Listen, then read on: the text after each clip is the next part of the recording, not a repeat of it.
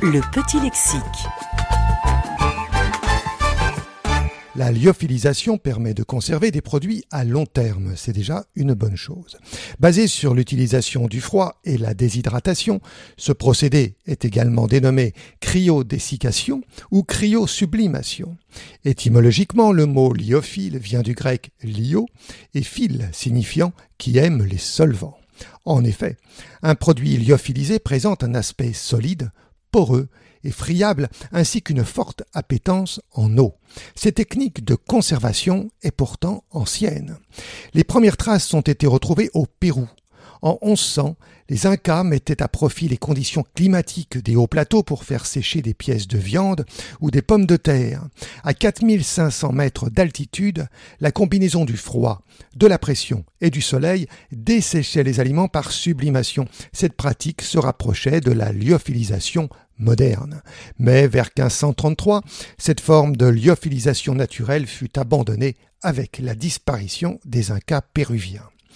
Plusieurs siècles plus tard, la lyophilisation fut découverte à Paris, en 1906, par deux Français, Arsène d'Arsonvel, médecin, physicien et inventeur, et Frédéric Bordas, docteur en médecine et hygiéniste. Mais cette invention resta sans suite. À cette époque, de nombreux travaux furent publiés sur la production du froid et du vide. En 1919, la lyophilisation fut redécouverte à Saint-Louis par l'américain Shackwell. Son utilisation s'appliqua au domaine médical. Puis, avec la Seconde Guerre mondiale, la lyophilisation à grande échelle apparut aux États-Unis. En 1940, ce procédé fut utilisé pour la préparation du plasma humain desséché, ce qui permit de sauver de nombreuses vies. Il fallut attendre les années 1960 pour que la lyophilisation investisse l'agroalimentaire. Les chercheurs et les industriels durent surmonter les questions du prix de revient de ce procédé et fabriquer des installations permettant de lyophiliser de gros tonnages.